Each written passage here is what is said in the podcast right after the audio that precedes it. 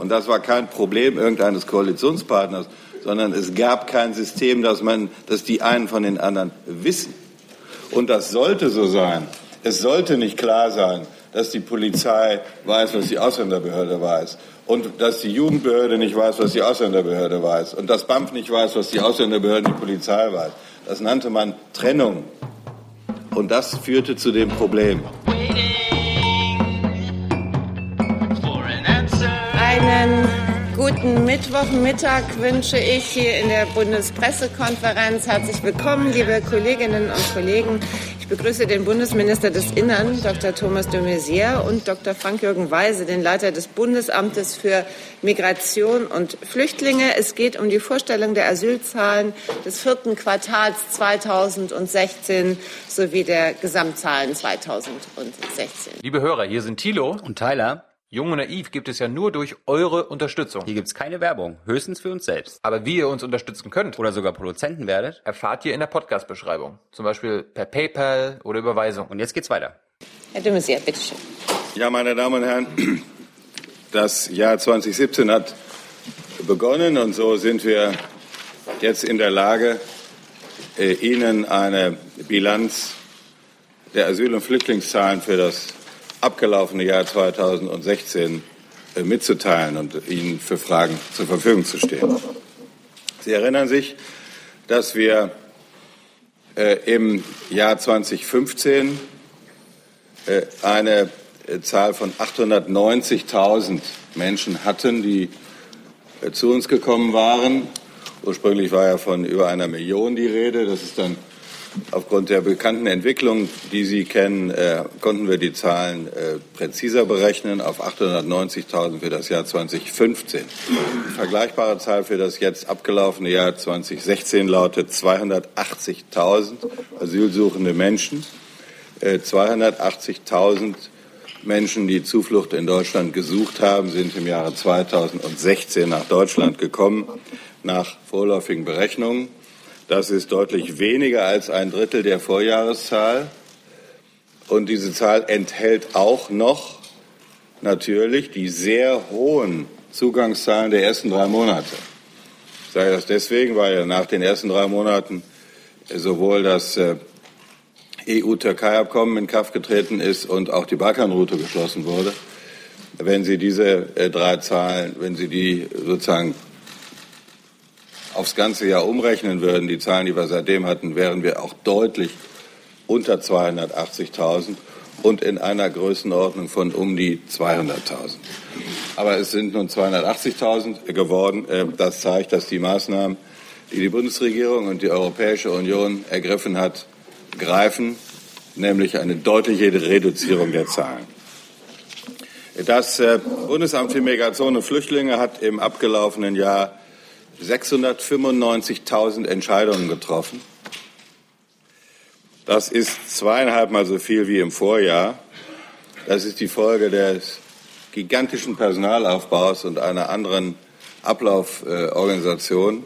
Kommen wir darauf noch zu sprechen. Eine Vervierfachung gegenüber den letzten zwei Jahren. Damit werden auch deutlich mehr Anträge entschieden, als Anträge eingehen. Das heißt, der Berg unerledigter Anträge wird abgetragen. Der Berg ist allein im letzten Quartal des abgelaufenen Jahres um ein Viertel kleiner geworden, von 580.000 Ende September 2016 auf 430.000 Ende Dezember. Äh, die Zahl derer Menschen, die zu uns gekommen sind, ist im letzten Jahr deutlich gesunken. Die Zahl der Asylanträge ist deutlich gestiegen. Das ist kein Widerspruch, sondern der Tatsache geschuldet, dass viele, die hier waren, noch keinen Asylantrag stellen konnten oder gestellt haben. Ähm, die Zahl der im Jahr 2005, äh, äh, im letzten Jahr 2016, also abgelaufenen Asylanträge, ist gestiegen auf 745.000. Eine gewaltige Zahl. Damit sind alle liegen gebliebenen Anträge äh, in Bearbeitung.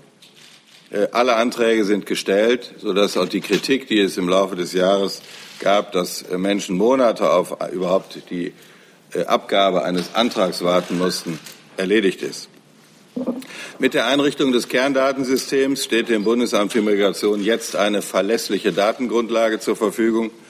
Dies ermöglicht, die Zahl der asylsuchenden Personen scharf wiederzugeben, und zwar unabhängig davon, ob sie ihr Asylgesuch gegenüber der Polizei oder einem Erstaufnahmezentrum gestellt haben.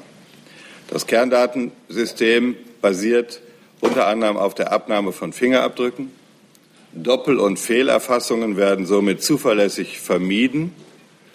So werden auch Mehrfachidentitäten aufgedeckt.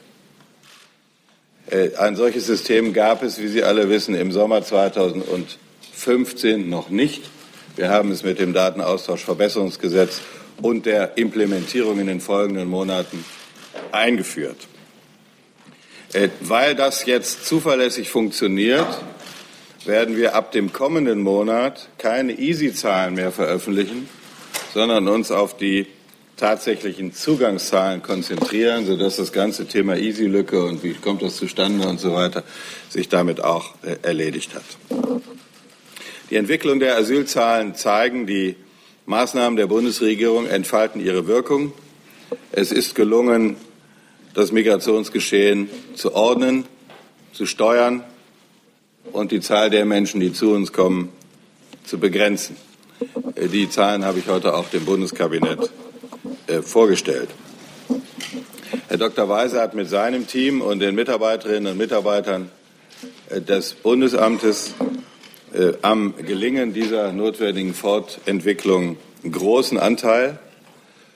Äh, morgen werde ich äh, Frau Kort als seine Nachfolgerin in das Amt einführen.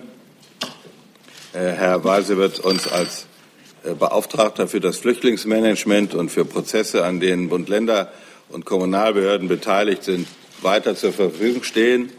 Dafür bin ich sehr dankbar und ich nutze auch die heutige Pressekonferenz sehr gerne, um ihm und seinem Team für das herausragende Engagement herzlich zu danken.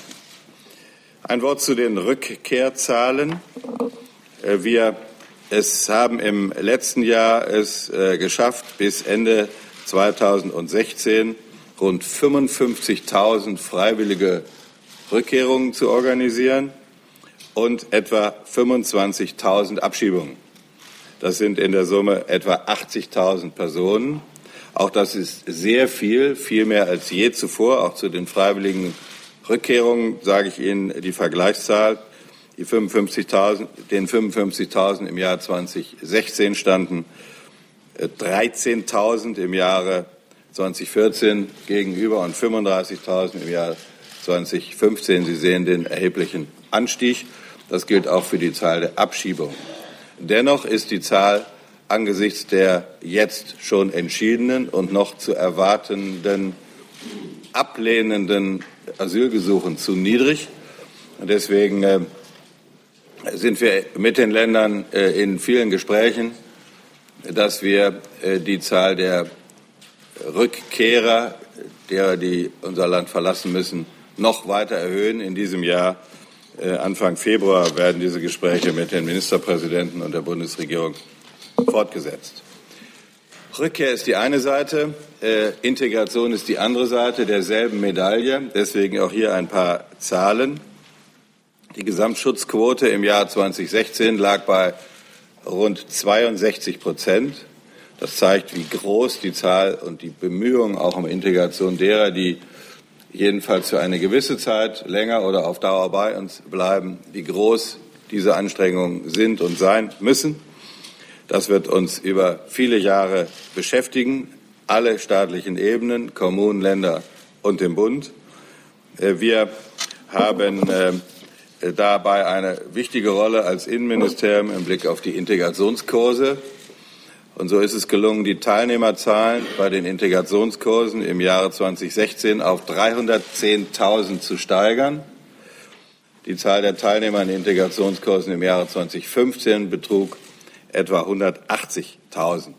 Sie sehen, auch da haben wir einen gewaltigen Aufwuchs. Das muss aber ebenfalls noch gesteigert werden und die entsprechenden Maßnahmen sind eingeleitet wegen der vielen positiven äh, Entscheidungen. Ab 1. Januar äh, können äh, Asylbewerber mit guter Bleibeperspektive zur Teilnahme an einem Integrationskurs verpflichtet werden. Das ist äh, Teil des von der Bundesregierung beschlossenen, von äh, Frau Kollegin Nahles und mir in unseren Häusern erarbeiteten Integrationsgesetzes vom vergangenen Sommer. Eine letzte Bemerkung. Ähm, äh, alle unsere äh, nationalen Maßnahmen ähm, entfalten nur dann ihre volle Wirkung, wenn sie eingebettet sind in europäische und internationale Bemühungen. Und so verhandeln wir mit Hochdruck an einem gemeinsamen europäischen Asylsystem. Die Staats- und Regierungschefs haben die Innenminister gebeten, diese Verhandlungen möglichst im ersten Halbjahr dieses Jahres abzuschließen. Äh, das ist sehr ehrgeizig, denn es geht um mehrere Richtlinien und Verordnungen. Manche Richtlinien werden, sollen auch Verordnungen werden. Dabei geht es nicht nur um das Dublin-System und nicht nur um den Verteilmechanismus, sondern auch um die Frage gemeinsamer Standards, äh, um die Frage der Asylbewerberleistungen, äh, Aufnahmebedingungen äh, und vieles andere mehr. Äh, denn nur dann, wenn wir vergleichbare Standards und ein gemeinsames europäisches Asylsystem haben, könnte ein Verteilungssystem überhaupt nur funktionieren. Und nur dann können wir die äh, Sekundärmigration vermeiden, also dass einer von dem einen zum anderen europäischen Land zieht, weil es ihm dem einen besser gefällt oder weil dort die Leistungen entsprechend höher oder äh, angenehmer oder schlechter sind. Das soll vermieden werden und deswegen arbeiten wir äh, an diesem gemeinsamen europäischen Asylsystem. Darüber im Laufe dieses Jahres, aber demnächst mehr. Vielen Dank. Herr Weise, bitte. Ja, für das Bundesamt für Migration und Flüchtlinge sieht die Schlussbilanz 2016 wie folgt aus. Erstens, wir haben für die Menschen, die Schutz suchen, die Bedingungen so gestaltet, wie sie von einem zivilisierten Land, wie sie von Deutschland zu erwarten sind. Wir haben die Wartezeiten, einen Antrag zu stellen, die Wartezeiten, Anhörungen und Entscheidungen zu bekommen, wesentlich verkürzt. Wir haben für diejenigen, die bleibeberechtigt und erwerbsfähig sind, den Übergang in die Jobcenter der BA und damit über die Möglichkeit von Qualifizierung und Arbeit wesentlich beschleunigt.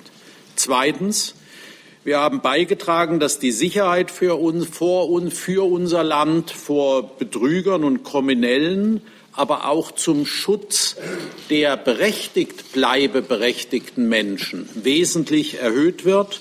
Auf Bundesebene ist die Identitätsfeststellung eindeutig und durch das dann vom Minister initiierte Datenaustauschverbesserungsgesetz setzt sich diese Sicherheit und Qualität der Daten jetzt auch über die föderalen Ebenen durch, dass wir beginnen mit den Ausländerbehörden, mit anderen Institutionen in einem Kerndatensystem wirklich Sicherheit über die Identität der Menschen zu haben. Und drittens, wir haben leider immer noch einen Rückstand, der im Jahr 2017 abgebaut werden muss von Anträgen aus dem Jahr 2016. Ich möchte als Beleg für meine drei Aussagen doch gerne auf ein paar Bilder in den Unterlagen verweisen, die Ihnen vorliegen. Sie haben die Folie 3, in der dargestellt ist, dass eine wesentliche Leistung war in 2016 400.000 Menschen, die in die Kommunen verteilt wurden, aber individuell noch nicht ihren Antrag gestellt haben, sicherheitsüberprüft waren, dass das komplett erledigt ist. Damit haben wir über 700 oder knapp 750.000 Menschen in unsere Verfahren ins Bundesamt genommen. Wir haben den Rückstand aus 2015 weitgehend abgebaut, aber immer noch jetzt einen Rückstand an Verfahren, die entschieden werden müssen, von etwa 330.000, die in das erste Quartal 2017 kommen. Zweiter Fakt ist die Dauer der Bearbeitung. Wir gehen davon aus, dass es früher drei Monate und länger gedauert hat, bis ein Mensch seinen Antrag gestellt hat und dann für die Antragstellung auch noch mal einige Monate. Wir sind jetzt so weit, dass ein Mensch, der bei uns ins Land kommt, in der Regel nach einem halben Monat seinen Antrag stellen kann und die Dauer der Bearbeitung im Schnitt zwei Monate ist. Das ist die physische Bearbeitung. Es gibt eine Kennzahl, eine statistische Kennzahl, die wird damit oft verwechselt. Wenn jemand, der sehr lange gewartet hat, eine Entscheidung zu seinem Antrag bekommt, dann geht in die statistische Dauer die Dauer der Wartezeit für diesen Antrag mit ein. Die steigt, je mehr Fälle wir abarbeiten, die lange gewartet haben. Auf die Frage, Herr wenn heute jemand kommt, wie lange dauert es? Im Schnitt zwei Monate. 50 Prozent der Fälle sind aber schon innerhalb von ein, zwei Wochen entschieden. Eine Zahl, die verbunden werden kann mit der Frage, warum wir doch Rückstand in das Jahr 2017 nehmen, obwohl wir das Ziel hatten, in 2018, äh, 2016 alles zu entscheiden. Das ist der Personalaufbau. Der ist im ersten Quartal 2016 nicht so gut gelungen, wie das geplant ist. Das hat viele Verfahren, auch interne Verfahrensfragen. Wir haben das geheilt indem wir im Endeffekt diesen Personalaufbau geschafft haben und zum Ende des Jahres 2016 durch Abordnungen Bundeswehr, Bundesagentur, Dritte, freiwillige Helfer dann mehr Personal hatten als geplant. Im Schnitt des Jahres haben wir unsere Zahl erreicht, aber leider zeitverzogen erst zum Ende des Jahres 2016 bei den Integrationskursen, auch da eine Darstellung, ist die Zahl der zugelassenen Träger gesteigert worden um 20 Prozent, die der Lehrkräfte, die zertifiziert sind, um nahezu 100 Prozent und die Auslastung dieser vorhandenen Kapazität um 80 Prozent. Das heißt, wir sind jetzt schon wesentlich besser zwischen der Asylentscheidung und denen, die erwerbsfähig und bleibeberechtigt sind, den direkten Anschluss in die Jobcenter zu schaffen. Äh, das wird sich jetzt in 2017 sicher so organisieren, dass die Wartezeit nicht mehr als sechs Wochen ist nach der Entscheidung in Integrations- und Sprachkurse. Ich will auch eine Wertung abgeben. Es wurde ja von Ihnen, von einigen geschrieben, der Begriff bin ich jetzt der oberste Flüchtlingsmanager. Falsch. Es war ein Team sehr engagierter Leute aus Bundeswehr, Bundesagentur, anderen Behörden, aus dem Bundesamt für Migration und Flüchtlinge, aus sehr guter Unterstützung des Innenministeriums und vielen Freiwilligen. Die haben und fast überwiegend neben ihrer normalen Arbeit geschwisterlich mitgeholfen, dass wir in diesem Bereich, was ich für völlig selbstverständlich halte, mit unterstützen, wenn ein Bereich unter Druck gekommen ist. Es wurde geschrieben, wir sind gescheitert. Falsch. Wir haben natürlich die Zielsetzung gehabt, diese eine Million Anträge abzuarbeiten. Ich kann doch nicht einer Organisation sagen, wir probieren mal, wie viel wir schaffen, sondern das war das Ziel, das muss das Ziel sein. Es ist erklärbar so nicht erreicht, aber gemessen an den Leistungen, die es früher gab, ist das für die Beschäftigten eine großartige Leistung. Sind wir Helden? Falsch. Wir machen jetzt das, was man von einem Amt erwarten kann. Das ist eigentlich sozusagen die, die größte Anerkennung, die man kriegen kann und das Mindestmaß, was geleistet muss, werden muss, dass der politische Führungswille auf einer Amtsebene auch umgesetzt wird. Äh, wir danken, und da meine ich das ganze Team, dem Minister für die Unterstützung. Es gab ja auch viele Momente, wo zu erklären war, wo man steht. Ich erinnere mich an Ihre Kollegen, Herren Innenminister, sind glaube ich alles Herren, keine Frau Moment, dabei, ja. Moment, ja. die, die sicher berechtigt sehr fordernd, aber äh, manchmal schon grenzwertig uns Empfehlungen, Empfehlungen gegeben haben. Und da war es gut zu wissen, der Minister lässt sich berichten, sieht die Mängel, aber steht zu uns und unterstützt das. Und das gilt auch für andere. Das gilt für die Staatssekretäre, das gilt für den Minister Bouillon, der Vorsitzende der Innenministerkonferenz dann war. Und das gilt natürlich auch für die Organisationen, die uns unterstützt haben. Und eins ist klar, nur weil wir die Beschäftigten gewonnen haben, haben wir diese Leistung erreicht. Und abschließend, ich danke auch für die ausgewogene Berichterstattung, auch für das Interesse am Bundesamt, für die Besuche, die Sie gemacht haben. Die Einladung gilt weiterhin, sich eben sachkundig zu machen mit allen Aspekten dieser Arbeit. Danke. Vielen Dank, Herr Weise. Wir haben jetzt äh, ja, 30 Minuten Zeit für mindestens zehn Wortmeldungen, die mir bereits jetzt schon vorliegen. Ich bitte darum, wirklich nur eine Frage zu stellen und eine Nachfrage, damit wir einigermaßen durchkommen. Ich bitte auch darum, sich zunächst mal auf die Asylzahlen zu beschränken. Und wenn denn am Ende noch Zeit ist, können wir uns angrenzenden Themenfeldern zuwenden. Es geht los bei Herrn Steiner. Noch eins so? Ja, ja genau. Okay. Vielen Dank. Ähm, Herr Bundesinnenminister, der Anstieg der Quote von 0,6 auf 22,1 Prozent beim subsidiären Schutz, der bedeutet ja auch weniger Familiennachzug. Wir hatten ja viel darüber auch an Diskussionen im vergangenen Jahr und davor.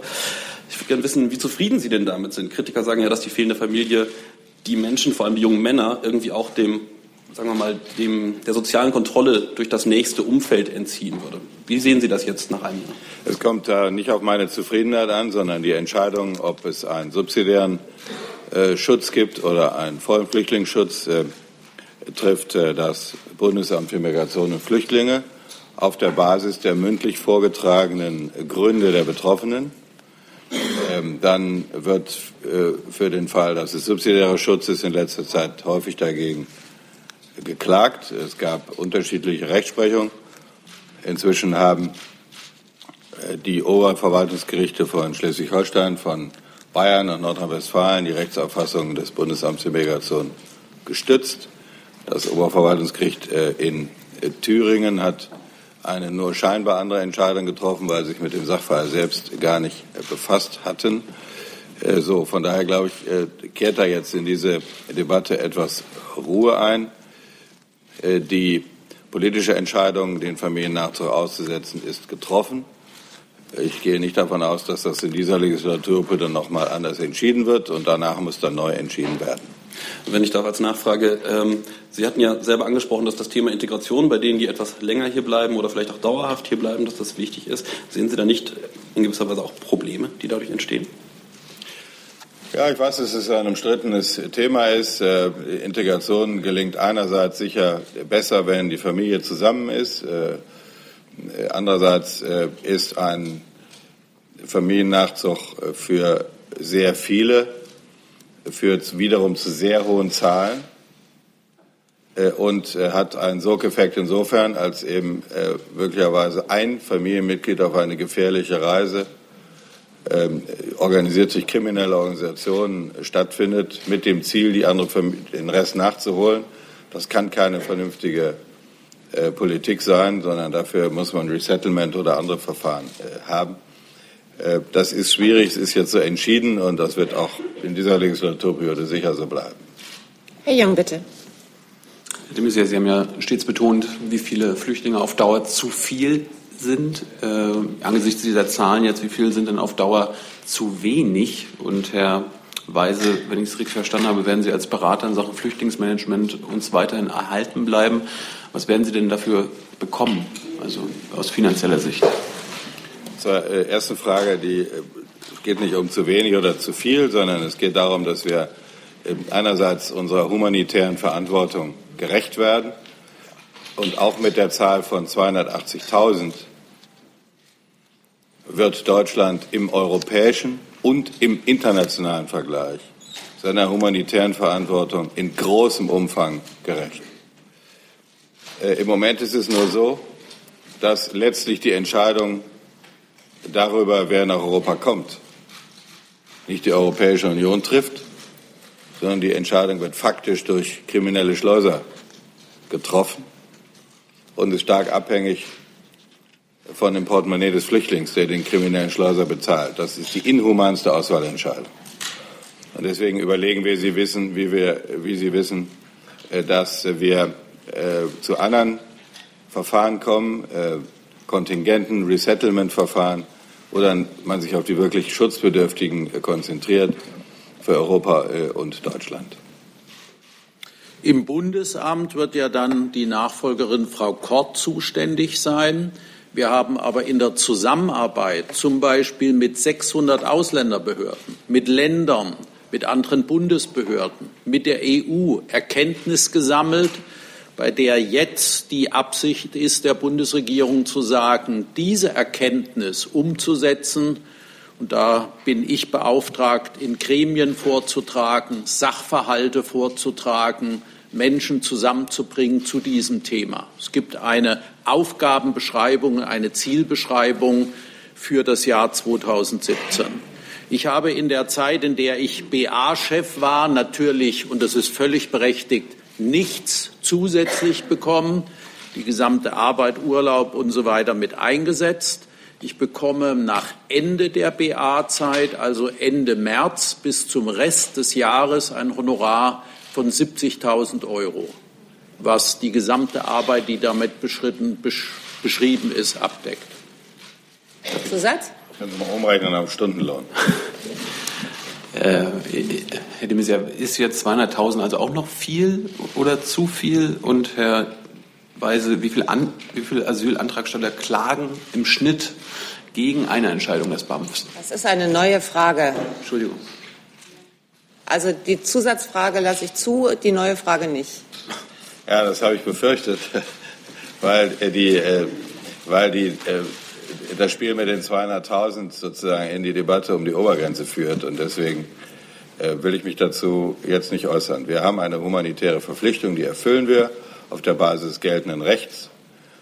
Die Auswahlverfahren sind nicht, nicht zufriedenstellend und deswegen möchte ich gerne, dass wir über die Zahl derjenigen, die schutzbedürftig sind und nach Europa kommen, durch Kontingente zahlenmäßig entscheiden. Herr Wanka. Herr de Maizière, an welchen Punkten soll, muss nach Ihren Vorstellungen das deutsche Asylrecht an europäische Standards hingeführt werden, um ein vernünftiges äh, Verteilmanagement zu bekommen? Also an welchen Punkten soll das deutsche Asylrecht wenn es nach ihnen ginge, eingeschränkt äh, werden? Und ist eigentlich, weil das jetzt so gut läuft, brauchen Sie eigentlich Herrn Altmaier noch als Ihren Helfer und Koordinator oder ist dessen Funktion jetzt auch erledigt? Ja, zur zweiten Frage will ich mit anfangen. Da brauche ich, ich sehe nicht, warum wir jetzt in dieser Legislaturperiode das noch äh, ändern müssten. Äh, und in der nächsten Legislaturperiode wird das sicher neu entschieden. Äh, zur ersten Frage. Äh, wir haben, das hat einer Ihrer Kollegen äh, in der, letzten Wochenende veröffentlicht, zum Beispiel sehr unterschiedliche Anerkennungsquoten. Die sind im Falle von Syrien bei allen europäischen Staaten sehr hoch. Aber sie sind etwa im Falle von Nigeria, von Eritrea, von Somalia, von Pakistan, von Afghanistan sehr, sehr unterschiedlich. Und äh, nun ist das äh, eine Entscheidung, die wir zu treffen haben. Und die Gerichte werden das kontrollieren. Aber wenn man eine gemeinsame europäische Außenpolitik hat, finde ich es nicht zu viel verlangt, dass man sich darüber verständigt, wie man politisch die Lage in Somalia, in Nigeria, in Pakistan einschätzt. Also Angleichung der Anerkennungsquoten wäre ein wichtiger Punkt. Denn es ist ja klar, wenn, die, äh, wenn äh, jemand aus einem Herkunftsland kommt, wo in einem europäischen Land die Anerkennungsquote 30 Prozent und im anderen 70 Prozent ist die äh, Vermutung hoch, dass er in das Land versucht zu kommen, in der die Anerkennungsquote 70 Prozent ist. Das kann nicht richtig sein. Das Zweite ist die Aufnahmebedingungen, die Asylverfahren, die Dauer der Asylverfahren sollten äh, europäisch mehr angeglichen werden als jetzt. Äh, auch die Höhe der Sozialleistungen sollten jedenfalls mindestens in einem Korridor angeglichen werden. Natürlich gibt es zwischen äh, äh, Lettland und Deutschland an andere Kaufkraftbedingungen, das wird man berücksichtigen müssen. Aber äh, die Höhe der Asylbewerberleistungen, die in Deutschland höher sind als im Durchschnitt der europäischen Staaten, ist natürlich ein Sogeffekt, von einem anderen europäischen Staat nach Deutschland zu kommen. Und das kann nicht vernünftig sein, wenn man eine gemeinsame europäische Verantwortung hat. Also Aufnahmebedingungen, Verfahren, äh, Sozialstandards, auch Rückführungsbedingungen und später dann natürlich auch äh, möglichst vergleichbare Entscheidungen bei Resettlement-Entscheidungen. Das sind alles äh, der Gegenstand des gemeinsamen europäischen Asylsystems neben dem Thema Umgang mit Dublin und Verteilquoten. Aber Zusatz? keine Grundgesetzänderung oder schwergewichtige gesetzliche Änderung, die Sie sich wünschen, wenn es nach Ihnen ginge in der Asylfrage. Doch, die. Also eine Grundgesetzänderung halte ich da nicht für erforderlich, aber äh, die Kommission schlägt vor, dass aus einem Teil der Richtlinien, das sind vier oder fünf Richtlinien, Verordnungen werden. Die wären dann unmittelbar geltendes Recht. Äh, und soweit es Richtlinien sind, müssten wir da den äh, in Gesetze umsetzen. Das heißt, wenn wir das in dem ersten Halbjahr entscheiden und vielleicht im zweiten Halbjahr dann mit dem Parlament den Trilog abschließen und wenn es gut lädt, Ende dieses Jahres ein neues europäisches Rechtssystem haben, dann wird und möglichst schon parallel dazu deutsche Gesetzgebung in der nächsten Legislaturperiode dazu vermutlich nicht unerheblichen Veränderungen ausgesetzt sein. Frau Pauli. Herr de Maizière, einem McKinsey-Bericht zufolge könnte sich die Zahl der Ausreisepflichtigen bis Ende 2017 auf 485.000 erhöhen. Drei von vier dieser Ausreisepflichtigen, die wären oftmals geduldet, weil ähm, vorgetäuschte Abschiebungshindernisse vorlägen. Sie hatten sich ja mal ähnlich geäußert. Ähm, jetzt nicht in Bezug auf Zahlen, aber in Bezug auf die Abschiebungshindernisse. Ähm, sehen Sie sich durch solche Zahlen bestätigt? Ja, Okay. Inwiefern sehen Sie sich durch solche Zahlen ja, bestätigt? Äh, ähm, äh, nun, Herr, Kase, Herr Vasekanzler der McKinsey-Studie viel besser Auskunft geben als ich. Äh, äh, nun ist auch nicht jede Ablehnung führt zu einer Ausreise. Wir haben dann Duldung und viel, äh, auch sozusagen berechtigte Duldung, wenn man so will. Äh, da, das muss man sich im Einzelnen angucken. dann ähm, müssen die Gerichtsverfahren erst abgeschlossen werden. Die Härtekommission äh, gegebenenfalls erst entscheiden. Also wir haben da auch eine zeitliche Verzögerung. Äh, aber richtig ist, dass äh, wir im Moment ein System haben, dass äh, es im Grunde eine, sagen wir, äh, Bleibeprämie für diejenigen gibt, die nicht am Verfahren mitwirken weil wir dann keine Papiere haben, weil wir der Identität hinterherlaufen äh, oder ähnliches. Und das ist nicht zu akzeptieren. Äh, und des, dazu habe ich ja auch äh, äh, viele Vorschläge gemacht. Viele sind auch in den Asylpaketen enthalten. Ich habe im letzten Oktober dazu einen weiteren Vorschlag gemacht. Und ich bin sehr froh, dass wir gestern ähm, äh, mit dem Kollegen Maas uns darauf verständigt haben, dass wir für diejenigen, die äh, über ihre Identität täuschen und daran nicht mitwirken, dass für sie eine verschärfte Residenzpflicht vorgesehen wird. Äh, das bedeutet, dass sie den Bereich einer Ausländerbehörde nicht verlassen dürfen. Werden sie es doch tun, ist es beim ersten Mal eine Ordnungswidrigkeit, beim zweiten Mal eine Straftat mit all den Konsequenzen, die das dann auch für Sozialleistungen und für keine Integration und alles bedeutet, äh, sodass wir äh, dazu kommen, dass es denjenigen, die nicht mitwirken am Asylverfahren und über ihre Identität täuschen, deutlich schlechter geht als es jetzt der Fall ist. Äh, und das ist auch exakt politisch gewollt. Herr Kohlhaab? Ähm, es sind im Zuge der Schließung der Balkanroute einige tausend Menschen dort gestrandet, die jetzt unter sehr, sehr schwierigen äh, Lebensbedingungen dort leben. Wäre die gesamte Beruhigung der Lage und auch die Tatsache, dass Sie das hier im Griff haben, nicht, äh, nicht ein guter Grund und Anlass, diese, die Situation für diese Menschen human zu lösen? Das ist so, aber das sehe ich nicht als deutsche Aufgabe an. Ähm, äh, zumal ja bei dem Satz, die Balkanroute ist geschlossen, man auch ein paar Fragezeichen anbringen muss. Denn sonst wären wir ja nicht, sonst hätten wir ja nicht 10, 12, 15.000 Asylbewerber, die jeden Monat zu uns kommen. Da kommen die allerwenigsten über Italien, anders als früher, sondern äh, die meisten über diese Route. Und äh, solange das so ist, sehe ich keinen Anlass, dass wir da zusätzliche Anstrengungen unternehmen. Frau Kollegin? Oppelt, Bayerischer Rundfunk im Hauptstadtstudio. Herr Weise, ähm, ist heute der letzte Auftritt als äh, Chef des Bundesamts, der letzte öffentliche Auftritt. Können Sie haben gerade schon dem Team und dem Bundesinnenministerium gedankt. Können Sie eine Persön ein persönliches Fazit, äh, persönliche Erinnerungen vielleicht noch mal an die Zeit, äh, an diese 15 Monate äh, ja, uns mitteilen? Ja, es, es war eine Notwendigkeit da, dass wir im öffentlichen Dienst in so einer Situation unsere Arbeit machen. Ich meine, der Bürger wird keine Geduld haben, wenn an solchen Themen mit so einer Belastung der öffentliche Dienst nicht funktioniert. Das Ganze hat mir nicht Freude gemacht, aber ich habe es gern gemacht, weil es eine Aufgabe war, die auch meiner Berufs- und Lebenserfahrung entspricht. Das war ja die Aufgabe in der Bundesagentur für Arbeit, Abläufe gut zu organisieren.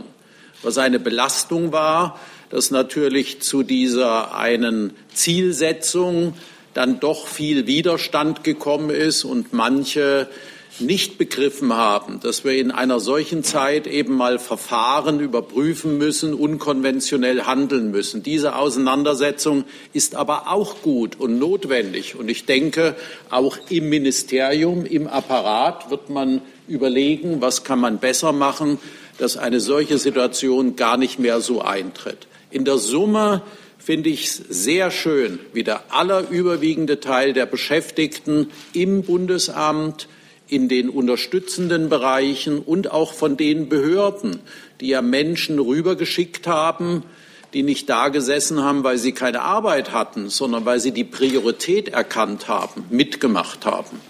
Und das Schönste ist der Erfolg, dass wir heute den geflüchteten Menschen so begegnen können, wie man es eigentlich von Deutschland erwartet. Und da eben klar differenziert diejenigen, die unsere Zuwendung, Liebe, Unterstützung brauchen. Das ist besser organisiert. Es ist aber auch klar, wer uns betrügt, der muss damit rechnen, dass das erkannt wird und sanktioniert wird. Das ist für mich ein gutes Gefühl. Ich will noch äh, eine Ergänzung machen. Ich werde dazu morgen noch etwas mehr natürlich sagen in der Personalversammlung. Aber ich erinnere mich sehr wohl, dass an, zwei, zwei sagen wir, Dinge, die in dem Zusammenhang für mich sehr beglückend waren. Das erste, Herr Weiser hat innerhalb von Stunden auf meinen Anruf, diese Aufgabe zusätzlich zu übernehmen, zugesagt meine Kollegin Nahles, die mehr oder weniger aus einer Sitzung geholt habe und dann zu mir ins Ministerium kam, hat innerhalb von Minuten zugestimmt, dass der Chef der Bundesagentur für Arbeit diese Aufgabe zusätzlich übernehmen kann. Und da habe ich gesehen, das ist gut für unser Land. So eine Haltung.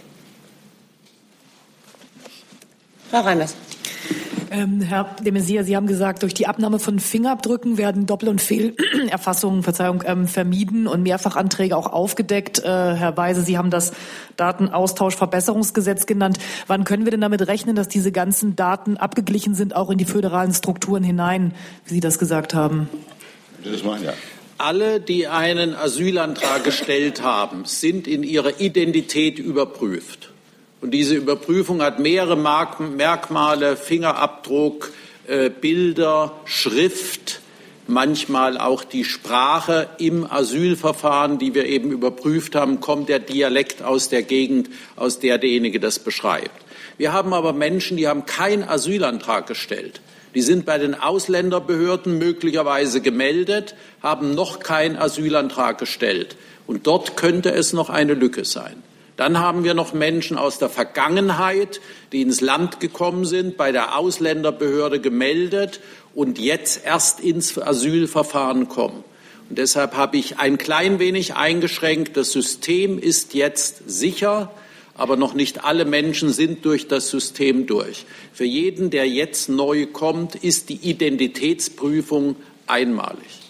Und die, die Frage Austausch, Datenaustausch, Verbesserungsgesetz, das ist schon eine kritische Frage, warum es sozusagen dann der Initiative des Bundesministers bedurfte, eines Sachverhalts, den wir auf Amtsebene längst gesehen haben. Wir haben jetzt die Schwierigkeit, dass 600 Ausländerbehörden in Deutschland nicht alle dieselbe Informationstechnologie haben, nicht mit dieser Technologie der modernen Erfassung von Fingerabdrücken und allen schon ausgestattet sind. Also das wird hoffentlich Lessons learned sein, dass wir auf allen föderalen Ebenen einen Standard haben. Dann muss man sagen, sind wir aber gemessen an europäischen Ländern sehr, sehr gut. Und wann wird das soweit sein? Wie lange braucht es, bis diese Datenabgleiche überall dann alle durchgeführt sind? Also eigentlich jetzt schon. Es ist noch die Frage bei unbekleideten minderjährigen Flüchtlingen, bei denen ja kein Asylantrag gestellt werden muss und der Vormund und die, das Jugendamt der Kommune entscheidet, ob das gemacht wird. Dort haben wir die Identität noch nicht ganz festgestellt. Auch diese Frage Lebensalter, sind die wirklich minderjährig oder nicht? Bei allen anderen würde ich sagen, spätestens im ersten Quartal 2017 ist das System flächendeckend. Es wären dann noch die, die sich eben illegal und nicht gemeldet und ohne Antrag im Land befinden.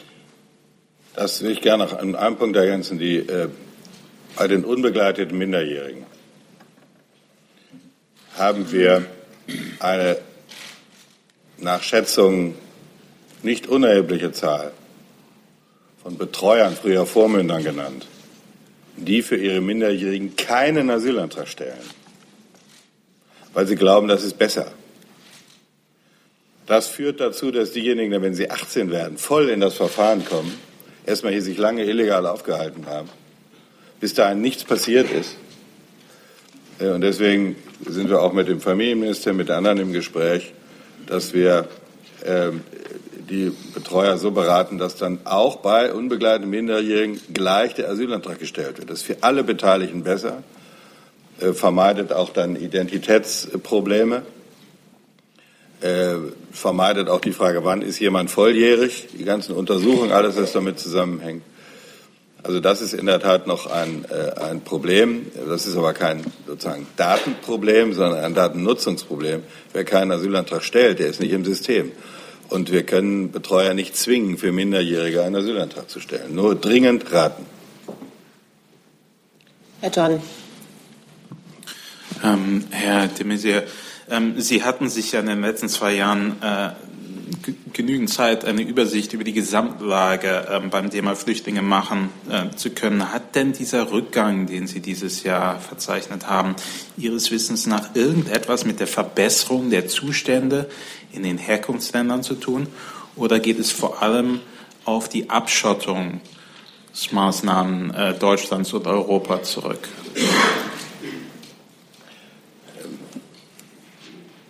Ich kann nicht erkennen, wenn unser Land im letzten Jahr 280.000 Menschen, äh, sozusagen 280.000 Menschen hier Schutz suchen, bei einer Anerkennungsschutzquote von 62 Prozent, dass das irgendetwas mit Abschottung zu tun hätte. Äh, es gibt kaum Länder im Westen oder anderswo, die, die mit diesen Zahlen ihrer humanitären Verantwortung gerecht werden. War der erste Punkt. Der zweite Punkt. Deutschland unternimmt wie kaum ein anderes Land durch Finanzleistungen bei der Finanzierung von Flüchtlingslagern und all dem Anstrengungen, damit Menschen in der Region bleiben unter zumutbaren Bedingungen und nicht auf die Flucht, zur Flucht verleitet werden und in die Hände von kriminellen Schleusern kommen. Und dazu gehört auch eine äh, Politik der Entwicklungszusammenarbeit des Kollegen Müller, eine Politik des, äh, der Friedens, Versuche, Frieden zu schaffen von Kollegen Steinmeier und all dem. Ähm, wir können nicht alleine die Flüchtlingsprobleme in der Welt lösen, aber Deutschland beteiligt sich in außerordentlicher Weise daran, in Deutschland, in Europa und in der Welt. Frau Kollegin, Zusatz? Sekunde. Ähm ja, ich habe Ihre, Sie, die, Ihre Frage war auf der These einer Abschottungspolitik aufgebaut und das halte ich für falsch. Ja, aber meine Frage war, ob sich in den Herkunftsländern irgendwas gebessert hätte. Jetzt könnte ich einen langen Vortrag halten. Ich bin kein Experte über die, über die Lage in Nigeria, in Somalia, in Eritrea. Ich kann Ihnen, äh, über, ich kann Ihnen auf unsere Lageberichte verweisen. Ich könnte Ihnen sagen, dass äh, der Entwicklungshilfeminister heute im Kabinett mitgeteilt hat, dass 80 Prozent des Irak befreit seien und über 100.000 Menschen aus Zelten wieder in ihre Dörfer zurückkommen, dass Deutschland das finanziert. Das könnte ich Ihnen alles lange vortragen, aber ich glaube, das führt hier zu weit. Frau Kollegin, bitte. Ja, äh, Herr Minister, Sie haben es ja so ein bisschen so dargestellt äh, jetzt bei der Frage Identitätsüberprüfung. Da haben Sie ja gesagt, Sie hätten viele Vorschläge gemacht, einige seien dann auch umgesetzt worden, äh, als würde es im Wesentlichen daran liegen, dass der Koalitionspartner da nicht so mitgezogen hat. Äh, die Frage ist, äh, ob nicht auch bei der Umsetzung gravierende Fehler gemacht worden sind, zum Beispiel, dass äh, vom BAMF nicht direkt an die Polizei gemeldet worden ist, wenn jemand eine falsche Identität angegeben hat. Und dann in dem Zusammenhang wüsste ich auch gerne von Herrn Weise, ähm, wie er die Validität der Daten beurteilt. Es ist ja richtig, dass dieser Austausch jetzt besser funktioniert. Das ist sicher wichtig. Aber wie gut ist die Qualität dieser Daten? Was weiß man wirklich über die Menschen? Weil wenn ich einen Abgleich habe im Herkunftsland, dann weiß ich natürlich was. Ansonsten äh, kann derjenige viel erzählen, auch wenn er seinen Fingerabdruck gibt. Also ich habe äh, in dem Zusammenhang der Identitenzfragen überhaupt nicht den Koalitionspartner kritisiert, sondern äh, ich habe, wenn Sie so wollen, die Zustände vor der Flüchtlingskrise kritisiert. Wir hatten kein System zum Aufdocken von Mehrheits, äh, Mehrfachidentitäten. Wenn ein Asylbewerber bevor dem äh, Datenaustauschverbesserungsgesetz im Kerndatensystem zu uns gekommen ist, nach Kiel und hat, ist dort gekommen und hat einen Antrag gestellt äh, äh, oder ist jedenfalls dort aufgetaucht bei der Ausländerbehörde, dann hat er dort Asylbewerberleistung bekommen. Wenn er anschließend nach Stuttgart gegangen ist, sogar unter dem gleichen Namen, erst recht unter einem anderen Namen, da hat er dort auch Asylbewerberleistung äh, bekommen. Und das war kein Problem irgendeines Koalitionspartners, sondern es gab kein System, dass man, dass die einen von den anderen wissen. Und das sollte so sein.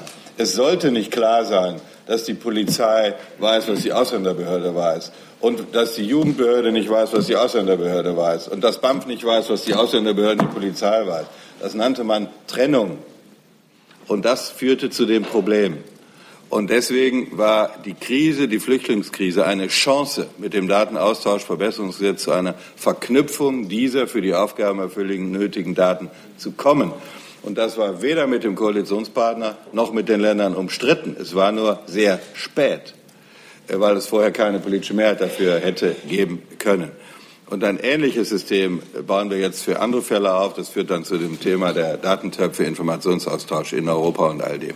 So, das ist jetzt äh, nicht das Problem, sondern die Folge, die dann, die wir in der Debatte hatten in der Koalition äh, und mit den Ländern war, was folgt daraus, wenn jemand über seine Identität täuscht, wenn jemand nicht mitwirkt, wenn jemand aus einem sicheren Herkunftsland kommt und so weiter. Und das führte zu den ganzen Debatten Asylpaket 1, Asylpaket 2.